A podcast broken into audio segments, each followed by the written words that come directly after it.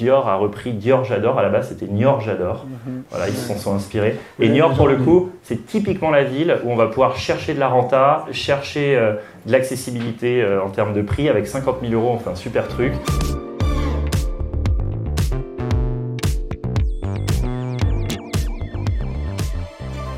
Thierry, tu es notre invité d'honneur. en tant qu'invité d'honneur, tu vas commencer.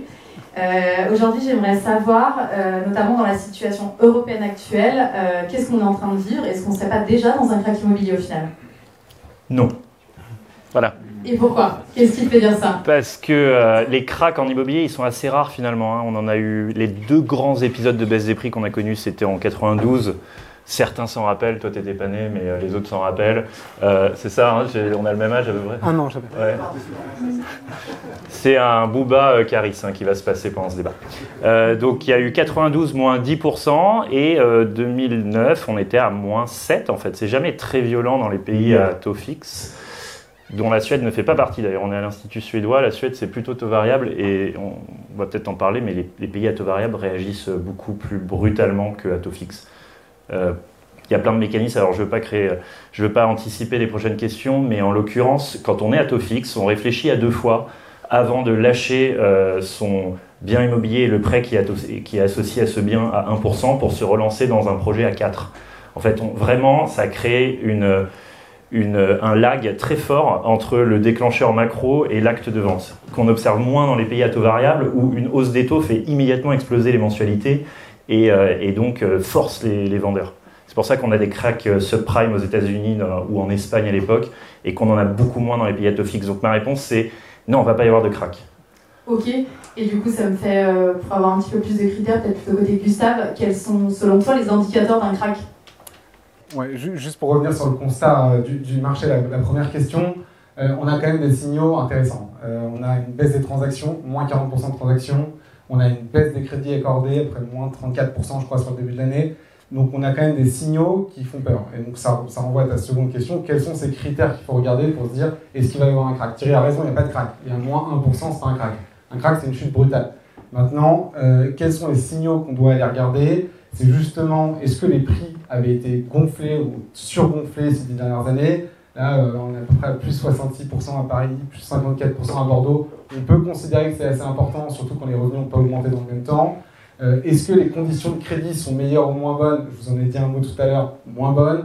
Donc voilà, un certain nombre de paramètres qui aujourd'hui nous laissent penser qu'il pourrait y avoir une crise immobilière. Maintenant, on peut nuancer. Euh, on peut nuancer pour différentes raisons. je pense que notamment la sous-offre structurelle du marché français est un point qui permet de nuancer, parce qu'en fait, il n'y a pas d'alternative. L'autre point, Thierry l'a dit, c'est euh, taux fixe. Euh, aujourd'hui, nos, vendeurs ne sont pas pressurisés. C'est-à-dire que leur taux n'a pas changé. Aujourd'hui, il n'y a pas de crise, il n'y a pas un chômage majeur, il n'y a pas un stress économique sur leurs revenus. Donc, ils ne sont pas dans une position où aujourd'hui on peut dire qu'il y a un crack tout de suite. Maintenant, l'immobilier, c'est vaste. Il y a, peut-être un crack invisible qu'on ne voit pas euh, quand on raisonne en termes réels.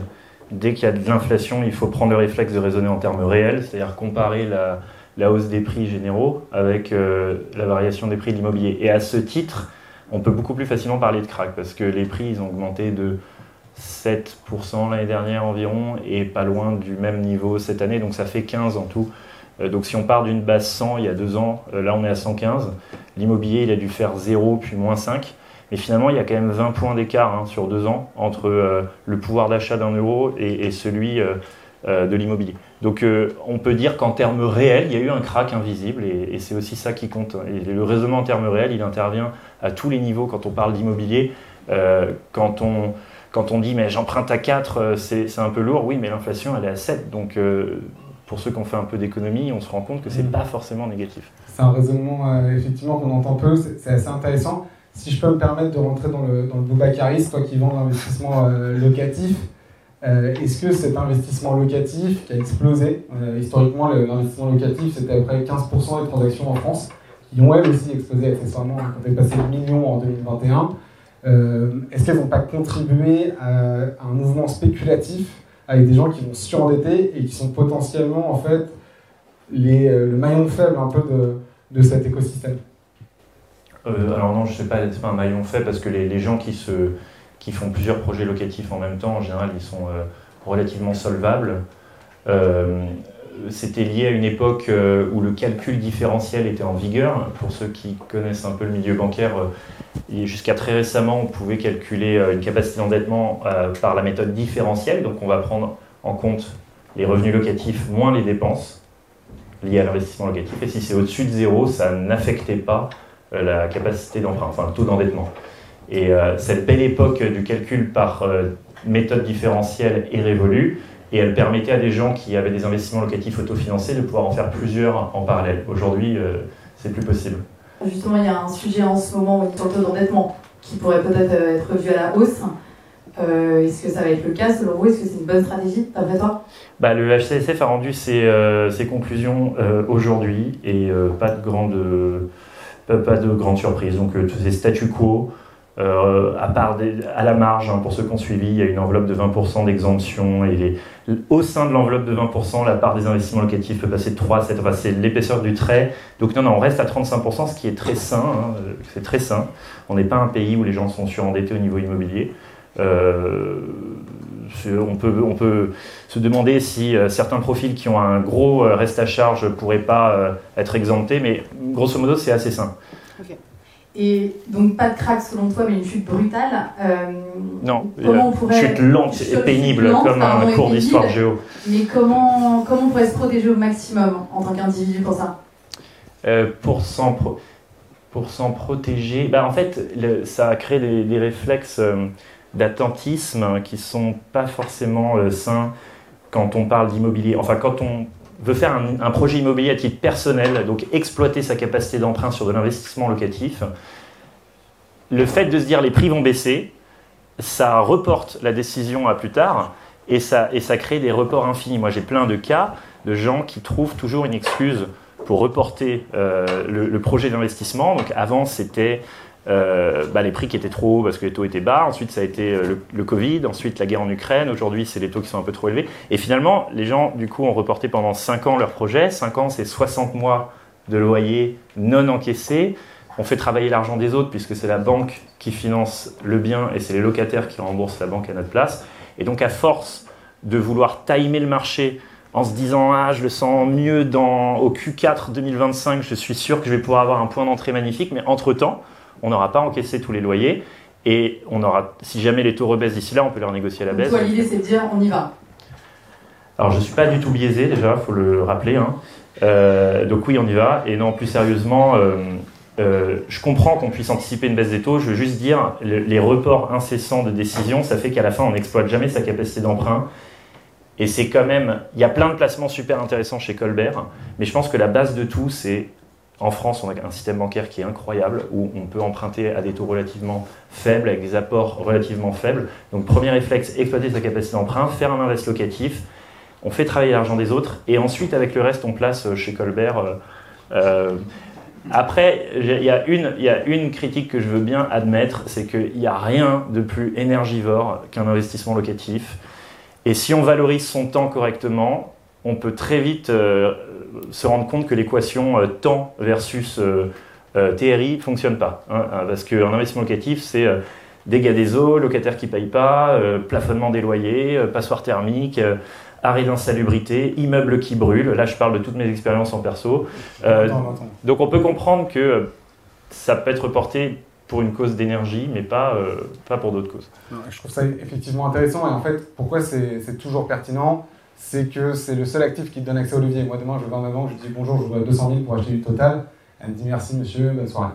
donc, euh, en ça, Thierry, a raison. Maintenant, je pense que pour répondre à la question du jour, y a-t-il un risque de crack? Euh, qu'il faut, revenir à des fondamentaux? Off-demande, off-demande en permanence. Et donc, en fait, là, sur le marché français, quand on a fait ce focus, là, on vient d'en parler, on se dit, OK, les ménages, aujourd'hui, il n'y a pas de chômage, il n'y a pas de stress sur leurs revenus, et il n'y a pas de stress aujourd'hui sur leur, sur leur coût du crédit, sur leurs charges associées, parce qu'ils ont un taux fixe. Très bien. Maintenant, est-ce qu'il y a d'autres marchés où c'est moins le cas? Donc on a dit euh, la Suède. Euh, effectivement, la Suède, taux flottant, boum, moins 12% sur le prix de l'immobilier l'année dernière. Moins 12%, est-ce qu'on peut parler d'un crack? Oui, Thierry. Euh, donc pareil, même phénomène en Nouvelle-Zélande, qui ne sont pas deux pays du tiers-monde. Donc ce qu'on voit, c'est qu'il y a quand même un, un, terrain qui est chrysogène, mais le marché français, jusque-là, puisqu'il n'y a ni stress sur les charges, ni stress sur les produits, est un petit peu plus imperméable, a priori, euh, à cette crise-là, en tout cas sur ce marché résidentiel.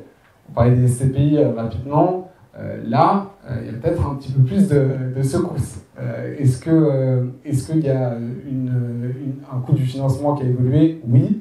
Est-ce que les produits sont chahutés? Est-ce qu'il y a toujours autant de gens qui veulent louer des bureaux? Non. Donc là, typiquement, on raisonne simplement et on voit quels sont les terrains qui sont les, les plus ou moins chrysogènes.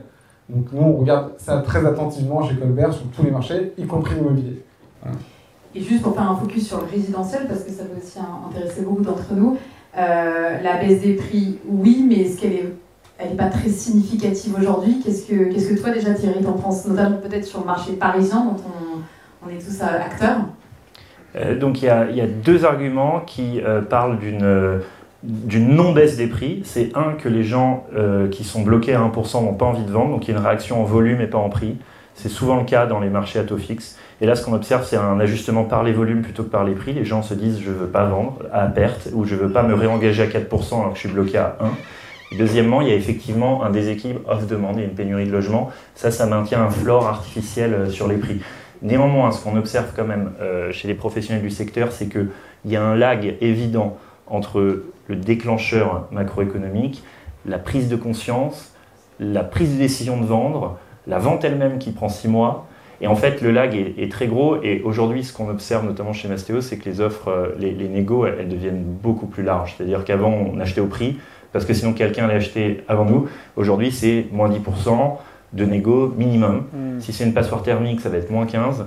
Euh, et d'ailleurs, ça tire beaucoup à la baisse les prix. Et que alors un peu moins sur les marchés tendus, mais quoique, euh, qu'est-ce qu'on en pense Gauthier euh, qui travaille avec moi euh Les baisses qu'on va le plus remarquer aujourd'hui, c'est surtout le marché parisien, où il y a beaucoup plus de, justement d'offres significativement, et majoritairement les métropoles aussi qui vont être touchées. les plus petites villes sont un petit peu pour le moment épargnées. C'est, ouais, c'est ça. Hein. sur les grosses métropoles qui avaient beaucoup pris, on observe des plus grosses négos. Et en fait, elles vont se refléter, refléter dans les prix meilleurs agents dans six mois. J'ai pas de Gauthier, moi. T'as pas un Gauthier ben, Tu compares les salaires et tu. non, non, ça m'intéresse. Hein. C'est assez hétérogène. Marseille, par exemple, ça, tient bien sa valeur et d'autres villes comme Montpellier aussi. Oui, Marseille tire bien son épargne du jeu et les villes moyennes, finalement, sont assez stables. C'est peut-être une alternative intéressante. Bah, là aussi, je trouve qu'on peut encore reprendre un petit raisonnement off-demande. Et typiquement, le marché parisien, je vous l'ai dit, c'est celui qui a le plus cru euh, ces dix dernières années. Derrière suivent les grandes villes métropoles, enfin les grandes métropoles françaises. Donc là, il y, il y a eu une spéculation très importante. Et en parallèle, petit point intéressant, c'est là aussi où il y a plus de passeports thermiques. Euh, donc ça, Thierry, tu auras peut-être des trucs à dire, là-dessus, mais ça met quand même un petit peu plus de pression sur l'offre que si on regarde le marché dans son ensemble. C'est-à-dire, d'un côté, beaucoup de spéculation ces dernières années, aussi peut-être une envie d'ailleurs des, des, habitants des, des, grandes métropoles. En plus de ça, ils ont des actifs qui ont de moins en moins de valeur structurelle. D'ailleurs, c'est quelque chose qu'on peut, qu'on peut regretter du cycle précédent, c'est-à-dire beaucoup, beaucoup de capitaux vers l'immobilier, très peu de capitaux pour créer de nouveaux logements, très peu de capitaux pour améliorer le logement existant.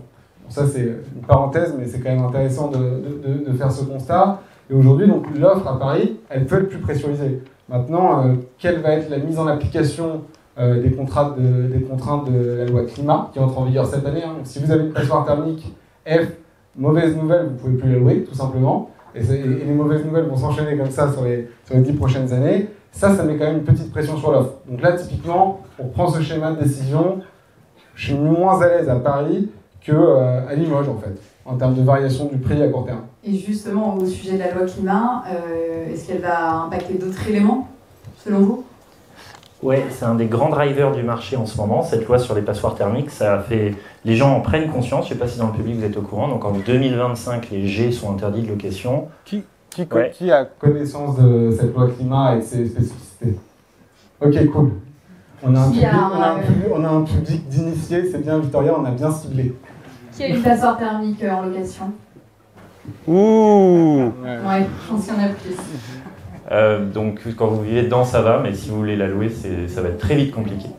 Et d'ailleurs, euh, c'est compliqué encore plus pour les gens qui sont en copropriété, parce qu'en copropriété, on ne peut pas mettre de pompe à chaleur avec bloc externe sur des façades haussmanniennes, on ne peut pas non plus faire d'isolation par l'extérieur, ce qui sont les deux gestes qui offre le plus de gains énergétiques au DPE. Hein, ces deux gestes pompe à chaleur et ITE qui permettent de gagner 3-4 lettres d'un coup, euh, mais on en est privé quand on est euh, dans un appartement en copro.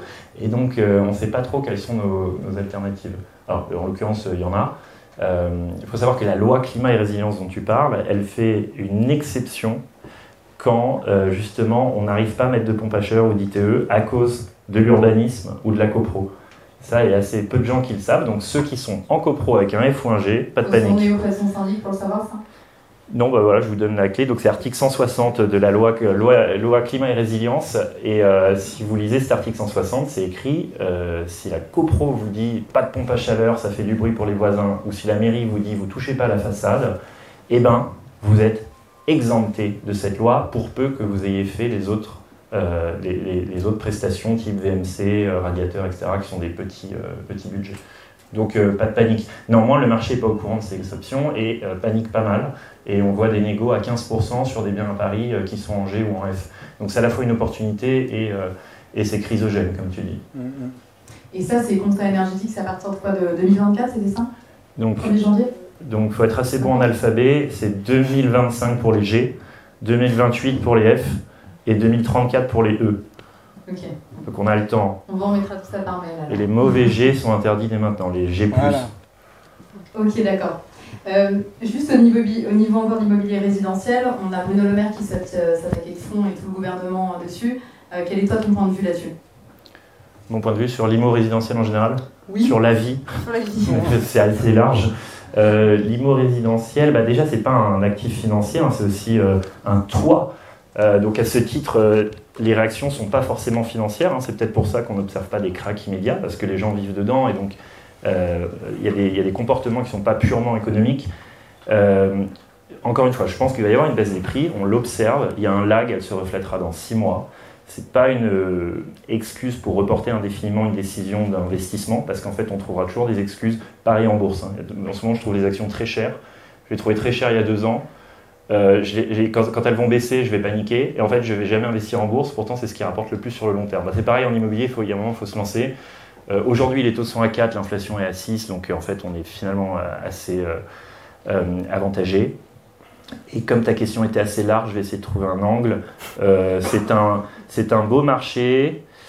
oui, il y a quand même une alternative à Paris.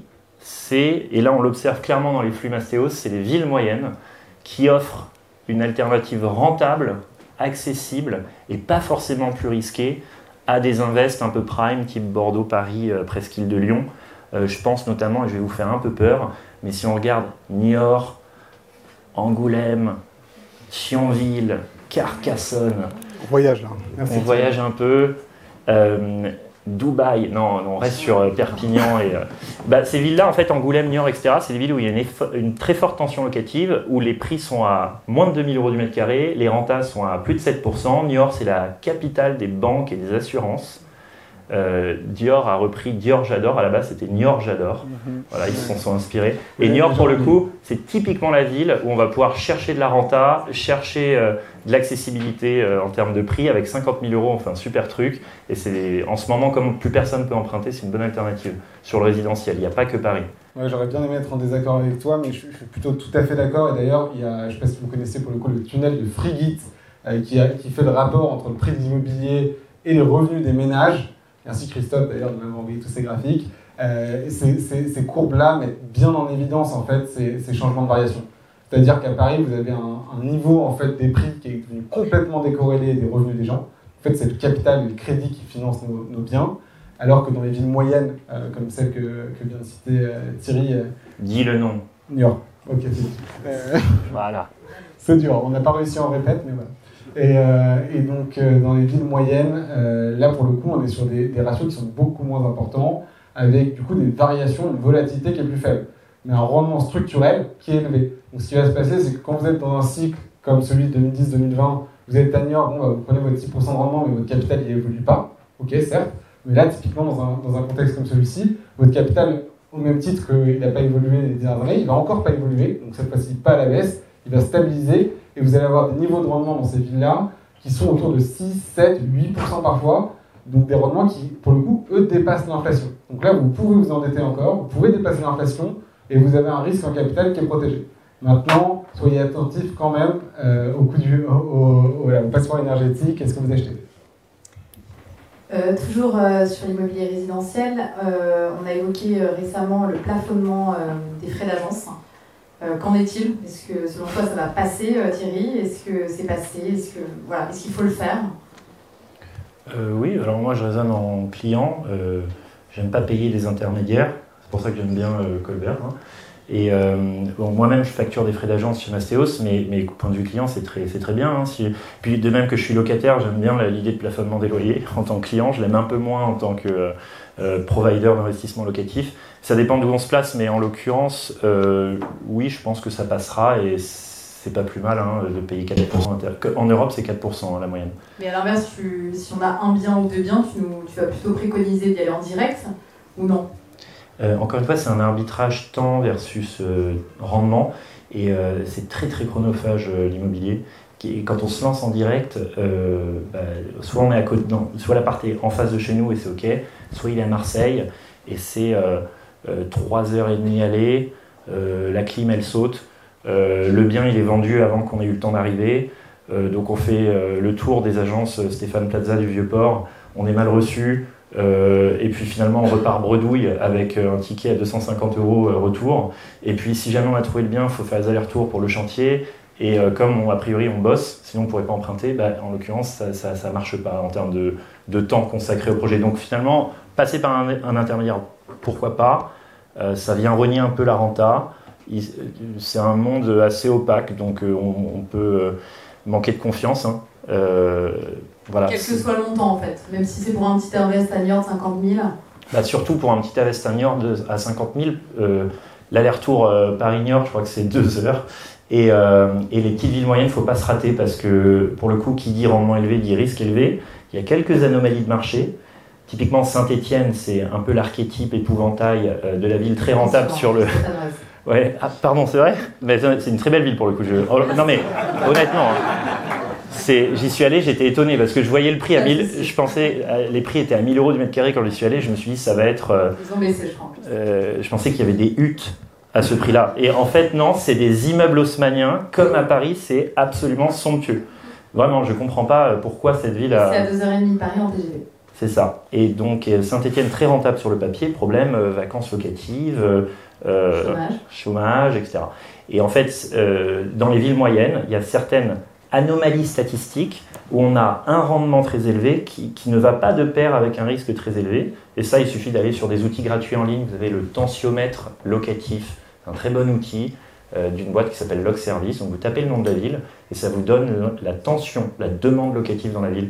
Vous pouvez aussi mettre des vraies fausses annonces sur le bon coin pour voir si ça mord. Vous testez le marché et il y a des villes où les rendements sont très élevés, les prix sont très bas, mais ce n'est pas justifié par le risque. Et ça, c'est en finance, on en voit rarement sur une salle de marché des anomalies comme ça. En immobilier, comme c'est moins bien arbitré, il y a certaines villes qui offrent un risk-adjusted return intéressant. Donc on parle beaucoup là de la France, de New York, de Saint-Etienne, merci. Euh, revenons peut-être un peu à l'échelle européenne, euh, plutôt pour toi Gustave. Euh, est-ce que tu peux nous dire de manière plus précise les écarts qu'on peut voir entre chaque pays, notamment sur cette situation? Immobilière Vous l'avez un peu évoqué au début, hein, mais tu pouvais faire un petit focus là-dessus. Effectivement, je l'ai un petit peu évoqué. En gros, il y, a, il y, a, deux mondes. Il y a le monde des taux variables, le monde des taux fixes, le monde des propriétaires et le monde des locataires. Ce pas forcément les mêmes catégories. Donc, typiquement, euh, on a parlé rapidement du monde des, euh, des, taux variables. Donc, il y a la Suède, il y a tous les pays d'Europe du Sud aussi euh, qui, sont, qui sont quand même des habitués des crises immobilières. maintenant, ce qu'on regarde aussi, c'est le monde des locataires et des, et des propriétaires. Nos petits voisins allemands, qui sont pas si petits d'ailleurs, eux ont un niveau de locataires beaucoup plus important que le marché français et ce qui fait qu'ils ont des propriétaires immobiliers qui sont des grands institutionnels euh, qui, eux, vont avoir euh, des contraintes et des tensions sur les prix qui vont être beaucoup plus importantes que nous. On parlait, de, encore une fois, de pression sur l'offre. Eux, chez eux, la pression sur l'offre, c'est pas que sur le ménage, c'est aussi sur ces grands institutionnels. Et en l'occurrence, euh, eux, ils sont à taux variable, eux, ils ont des niveaux de levier importants, eux, ils ont leur valorisation qui sont chahutés par les analyses financiers, et eux, ils vont peut-être être contraints de vendre. Donc, moins 12% en Suède, moins 5% en Allemagne, moins 6,5 au Danemark. Voilà, il y a on n'est pas partout en France. Pour l'instant, les pays d'Europe du Sud, France comprise, qui sont des pays propriétaires, on est plutôt défensifs, et nous encore plus grâce à notre fixe. Mais il y a une vraie dualité qui est en train de se produire dans le marché entre ces taux variables propriétaires locataires. Voilà. Je pense que c'est un peu ça la, grille de lecture à avoir. Ok, très bien. Euh, juste avant de, donner la parole plutôt au public, euh, si vous aviez un petit conseil, euh, Thierry et Gustave, chacun, à donner au public justement dans l'investissement immobilier, de manière succincte, ce serait lequel Thierry? Sortir des sentiers battus d'un point de vue géographique, donc pas regarder que Paris-Bordeaux. que du résidentiel du bah, le problème du bureau, c'est qu'il y a beaucoup de vacances. Euh, la logistique, c'est pas très accessible aux particuliers que nous sommes. Euh, le retail, tout ce qui est commerce et boutique, c'est un marché qui est euh, très opaque, qui est peu accessible aussi. Donc finalement, on n'a pas énormément d'opportunités. Il y a un truc qui marche bien en termes de TRI, c'est le marchand de biens. Le problème, c'est que c'est un métier à plein temps. Donc en revenu passif, le résidentiel, ça reste la meilleure option. Et le TRI est excellent parce qu'on a un effet de levier qui est de 10 pour 1. C'est-à-dire que un invest, à, je donne un cas vraiment euh, archétypal, mais un invest à 100 000 euros, je mets 10 000. Première année, je produis 10 000 euros de revenus locatifs, j'ai fait 100% de TRI. Enfin, de return on equity, pardon. Euh, bon, alors il y a plein de frais enlevés, mais on s'est compris. Le return on equity avec l'effet de levier, même sur un actif qui rapporte peu visuellement, en fait, ça rapporte énormément par rapport aux capitaux qu'on déploie. Euh, et le conseil, voilà, bien choisir son emplacement. Ok, et toi Gustave, merci. Ouais, moi j'ai mon premier conseil c'est de revenir ce que j'ai dit sur l'analyse toute simple de demande, pression sur l'offre, sur pression sur l'offre. Je pense que ça c'est vraiment euh, un bon conseil à, garder en tête et un conseil peut-être un peu plus applicable. Euh, les villes régionales, Thierry en a parlé, malheureusement on s'est pas trop affronté là-dessus. J'aurais aimé que tu sois plus en désaccord, mais je pense qu'effectivement ces villes régionales elles ont besoin de capitaux déjà, elles ont besoin de capitaux, elles ont besoin euh, de nos investissements et elles, produisent aujourd'hui euh, un hedge contre, désolé pour l'anglicisme, enfin une protection vis-à-vis des variations du capital euh, qui sont quand même très très intéressantes quand on compare aux grandes villes qui ont explosé ces dernières années. il, y a, encore 5 ans, je veux dire, tout le monde se sentait un génie d'avoir acheté à Paris ou à Bordeaux juste en étant assis et en espérant que les taux zéro restent. Je pense que ce genre d'opération de génie, commence à avoir ses limites, l'argent commence à coûter à nouveau, et donc il va falloir avoir un peu de discernement quand on prend une décision. Et ça va être intéressant parce que l'argent, ça rémunère un risque, et il va falloir être capable d'analyser ce risque. Et pour ça, regardez bien ces, cette dichotomie off de noir, tout simple. Je vais en profiter euh, pour passer euh, sur un petit QA euh, pour vous. Est-ce que vous auriez des questions à poser à Thierry et Gustave? Profitez-en, il nous reste 5 minutes. Euh, on peut prendre 5-6 questions dans le public. Sur l'augmentation des charges de, copro, est-ce que ça ne va pas être un déclencheur de la baisse à certains endroits? Euh, Ouais. Bah, il y a une augmentation de la taxe foncière des charges de copro. Je pense qu'on en a tous fait les frais ici, euh, qui est lié notamment au, sujet de réno énergétique. Alors, en tant que déclencheur d'une baisse des prix supplémentaires, je, moi, mon opinion, c'est que c'est trop anecdotique à ce stade, mais, mais en tout cas, c'est réel. Euh, c'est une pression en plus sur l'offre. Hmm. Et Ludovic. Euh... une question qui, rebondissait un peu sur le choix de l'emplacement euh, sur l'immobilier. On a parlé des grandes villes, on a parlé des villes moyennes. Euh, moi j'ai en tête euh, Chartres, Dreux, peut on visait aussi autour de, de, l'île de France. Mais bon, je connais Mastéos, je sais aussi que vous proposez des investissements à l'étranger. du coup, face à des baisses dont vous avez parlé dans le nord de l'Europe, je me demandais s'il n'y avait pas aussi des opportunités à l'étranger. Euh, nous, on est en Espagne et effectivement, le marché espagnol est très robuste. Euh, on a énormément de traction et d'investissements qui, s'aiguillent euh, vers les rendements espagnols qui sont un peu plus sympas, à Valencia notamment, qui est une ville qui explose. on a Alicante qui marche très bien, Malaga. Et le problème, et tu es courtier Ludovic, c'est le sujet du financement transfrontalier qui est assez technique, où il faut soit hypothéquer un bien en France pour financer son investissement en Espagne, soit aller voir une banque espagnole qui court quand même un risque euh, que l'emprunteur s'échappe, euh, donc va demander 50% d'apport en plus de l'hypothèque. Donc c'est du levier un peu moins euh, sympathique, mais c'est un très beau marché l'Espagne qui résiste beaucoup et qui est plus rentable. c'est bien que tu parles de l'Espagne, parce qu'il y a aussi le Portugal, il y a des banques en France qui, ont, qui sont sur le marché français et portugais et espagnol. du coup, il y a des possibilités en taux fixe avec un emprunt des garanties françaises souvent. Des fois, la garantie peut être directement à côté. Mais du coup, voilà. Merci beaucoup. Merci. Bonjour, en fait, on parle d'un durcissement de la fiscalité euh, Airbnb LMNP. Qu'est-ce que vous en pensez? Alors, merci pour cette question, parfaite. Euh, typiquement, euh, on parle de spéculation. Le Airbnb, ça vous permettait de prendre un bien qui vaut peut-être 4-5% de rendement et d'en faire un bien qui vaut 15% de rendement. avec un marché qui est complètement différent. Donc, typiquement, ça, ça peut vous faire survaloriser un bien, faire une suroffre par rapport au marché résidentiel traditionnel et donc, ça va créer une forme de spéculation que ça a créé d'ailleurs. Donc, effectivement, si la régulation sur le Airbnb devenait punitive, je ne pense pas que ce serait un gros atout pour la France, notamment on approche de 2024. On n'est pas là pour faire de la politique. En revanche, euh, si la, mesure venait à être mise en application, ça serait clairement une mauvaise nouvelle pour l'offre. Oui, bah, Désolé, je suis entêté. Malheureusement, euh, c'est à prévoir. Il y a une grande volatilité réglementaire et fiscale sur la location courte durée. Euh, ça ne rentre pas dans les projets du ministère du Logement de favoriser le Airbnb. Ça, n'apporte pas grand-chose euh, à l'échelle sociétale. Donc les avantages vont finir par disparaître, je pense, malheureusement. Le, seul cadre où on peut avoir un peu de stabilité fiscale et juridique, c'est celui de la SCI, je trouve. SCI-LIS, où on est relativement au calme. Il n'y a pas de variation du, modèle SCI ou, de l'IS, ou alors à la baisse. Mais sur tout le reste, le LMNP va être remplacé par ce qui va s'appeler un statut bailleur privé, qui va fusionner plusieurs régimes ensemble, et on espère que ça maintienne la notion d'amortissement, qui est une grande arme de défiscalisation. Euh, tant que l'amortissement est maintenu, le, statut bailleur privé pourra répliquer les effets bénéfiques du LMNP. Mais c'est vrai qu'il y a une volatilité à prévoir là-dessus, et on ne sait pas si elle sera rétroactive. En tout cas, elle est débattue chaque année à l'Assemblée depuis euh, au moins 5 ans. Et je pense que ça va pas tarder à être accouché. Vous mentionnez tout à l'heure le fait que justement euh, le calcul différentiel avait permis des opérations d'accroissement patrimonial qui sont plus forcément possibles aujourd'hui. Est-ce qu'il y a encore des établissements financiers qui le font? Euh, Et sinon, est-ce comment est-ce que ce genre de stratégie aujourd'hui peut potentiellement se répliquer ou pas?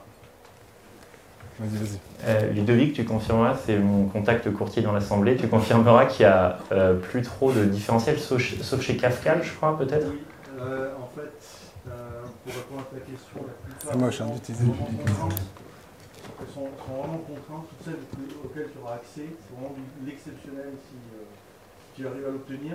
Et il y a des, certaines banques qui sont un petit peu hors marché, qui travaillent qu'avec des courtiers. Kafka, ouais. Crédit foncier communal d'Alsace-Lorraine, euh, qui arrive à détourner euh, les, réglementations du, du, HCSF, dont on a parlé, enfin de 35%, etc., en euh, détournant sur la base de jurisprudence des prêts qui, étaient, qui sont classés normalement en perso pour des particuliers en prêt pro sur lesquels il y a moins de contraintes. Donc, via une SCI, via une SCI, on arrive à obtenir avec ce genre de banque différentiel, c'est vraiment particulier. Ouais, donc c'est une banque euh, très spéciale. Voilà, c'est assez spécial, il y a des conditions bizarres. Qui dépend d'Arkea, Crédit Mutuel, s'appelle CAFCAL, CFCL. Euh, par ailleurs, avant, on pouvait faire plusieurs projets en parallèle euh, sur la base de l'autofinancement qui, dans la méthode différentielle, n'alourdissait pas le taux d'endettement. Aujourd'hui, on ne peut plus avec les méthodes classiques. Ce qu'on peut faire maintenant, mais c'est moins efficace, c'est commencer par un projet, l'amortir un peu, générer un peu de plus-value, le revendre, récupérer euh, la plus-value et ce qu'on a amorti, le releverager sur un autre projet un peu plus gros et faire un effet boule de neige. Mais au lieu d'être dans des projets parallèles, on va être sur des projets successifs, donc ça prend plus de temps. Ou alors partir en marchand de biens, mais marchand de biens, c'est un vrai métier à part entière. Il y avait une dernière dernière où on a atteint. Ouais. Merci. Euh, là, j'avais deux questions. Ah, moche. Bah Savoir à quel point les suggestions sur les DPE de travaux à faire pour gagner en lettres, c'est fiable ou pas. À savoir, est-ce que c'est automatique à partir du moment où on fait les travaux. Et deuxième question, vous avez dit que d'un point de vue de l'inflation, euh, la hausse des taux, c'est pas si mal parce qu'on est assis sans inflation 7 en taux. Mais avec le plafonnement des loyers, est-ce que c'est pas un mauvais calcul? Donc pour les DPE, euh, effectivement, sur les nouveaux DPE, il y a des préconisations de travaux elles sont euh, non engageantes. Euh, en revanche, les diagnostiqueurs ont le droit de faire ce qu'on appelle un DPE projeté. Et là, ils peuvent s'engager sur une lettre en sortie sur la base de travaux qui sont listés. Mais c'est un DPE particulier qu'on appelle DPE projeté. Ou alors, tu peux demander un audit énergétique, c'est un, DPE un peu plus musclé, obligatoire pour les maisons individuelles, pas pour les appartes. Et euh, sur l'audit énergétique, tu as des préconisations de travaux qui sont beaucoup plus engageantes. Euh, et si tu les suis, euh, tu peux gagner les lettres qui sont indiquées. Et sur ta deuxième question, oui, alors oui, donc ce que je dis, c'est que l'investissement locatif, c'est un super rempart contre l'inflation parce que mon actif, mon loyer, il est indexé à la hausse sur l'inflation. Il, a tendance à s'apprécier avec l'inflation. Et mon passif, la dette, elle se fait rogner en termes réels à mesure qu'il y a de l'inflation. Plus il y a d'inflation, moins ce que je dois au banquier a de valeur en termes réels. Donc en fait, l'inflation, elle joue bénéfiquement dans deux sens. Elle, augmente mon cash flow en tirant la valeur nominale de mon cash flow, elle fait baisser la valeur réelle de ma dette.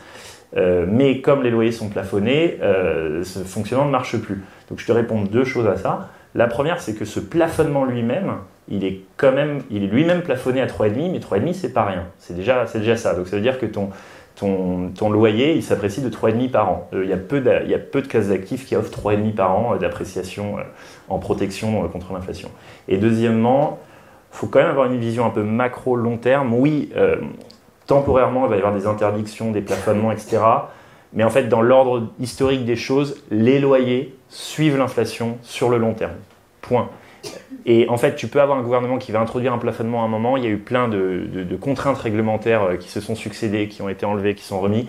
In the long run, les loyers suivent l'inflation, malgré les petites mesurettes de temps en temps. Juste sur ça, déjà, le, plafonnement, on parlait des grandes villes, des villes moyennes. Le plafonnement, ça concerne essentiellement les très grandes villes. Je crois que c'est 8, 8 villes aujourd'hui en France qui sont concernées par le plafonnement. Euh, donc ça reste assez limité. Notamment sur les villes régionales où tu as les rendements auxquels tu fais référence, en fait, ce plafonnement ne s'applique pas. Donc, euh, euh, si tu suis ce raisonnement-là, tu n'es pas concerné en fait sur, cette stratégie. On va s'arrêter là pour, euh, pour ce débat. Merci pour toutes vos questions en tout cas. merci Thierry. Merci.